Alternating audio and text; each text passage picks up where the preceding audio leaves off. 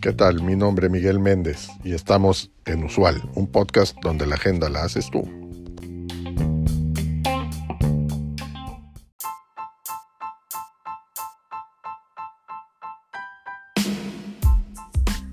Hoy hablaremos sobre el salario promedio mensual en países alrededor del mundo.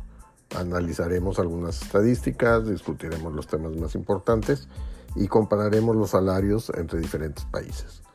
También hablaremos sobre los principales problemas de esta desigualdad y los planes que las corporaciones y organizaciones globales están llevando a cabo para abordarla. Según un tuit reciente de la cuenta arroba stats-feed, el salario promedio mensual después de impuestos en Suiza es de 6.029 dólares, siendo el más alto a nivel mundial. Le siguen Singapur con 4.964, Estados Unidos con 4.224 e Islandia con 4.042 como los países con los salarios promedios más altos.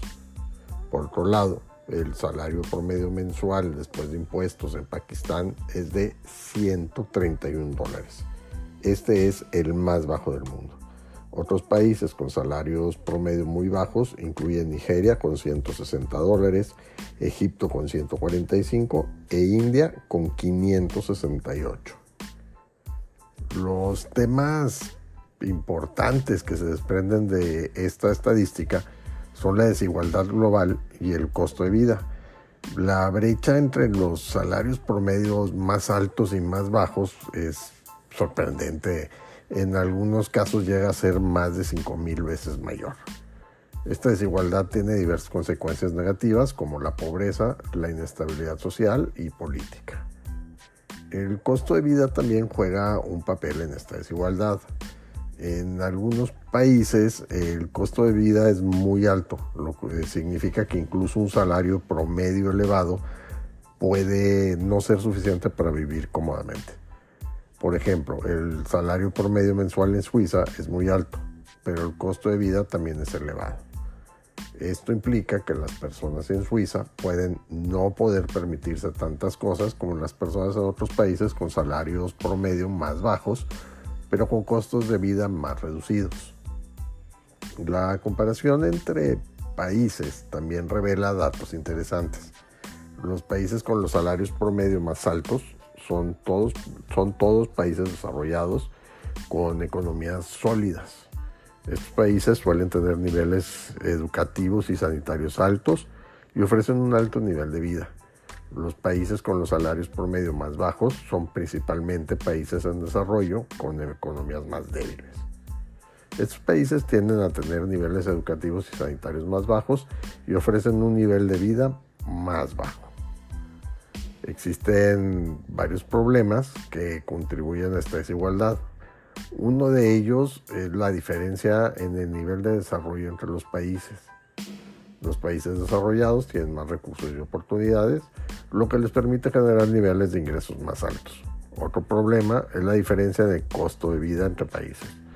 El costo de vida es más elevado en algunos países que en otros, lo que implica que las personas en esos países necesitan ganar más dinero para vivir cómodamente.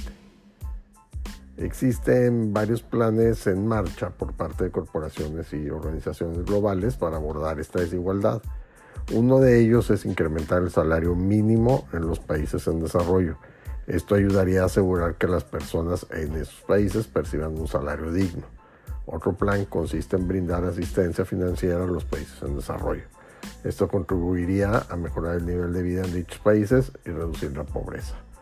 Aquí, bueno, pues, habría que también entender la forma en la que esto implicaría presiones inflacionarias al alza, lo que erosionaría por completo eh, estos aumentos.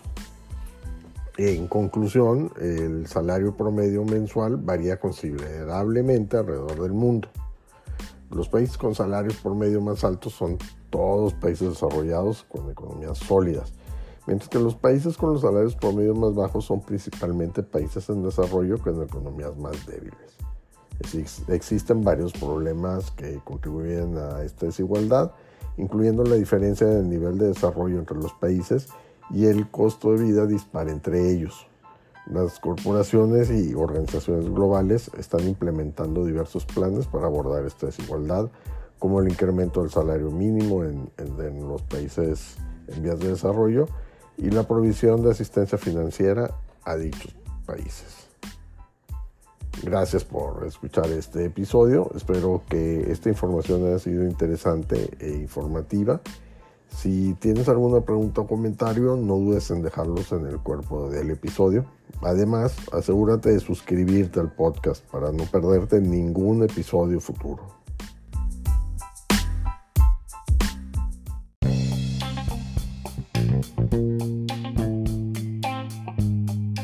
Gracias por acompañarnos en este episodio. Te recuerdo seguirnos y darnos like. Es de suma importancia para el desarrollo de este proyecto. Así como también te pido que nos dejes tu mensaje de voz en el cuerpo de este podcast con el tema que quieras que tratemos en los siguientes episodios o que nos envíes un mensaje directo en nuestro Twitter arroba usual un podcast. Hasta la próxima. thank you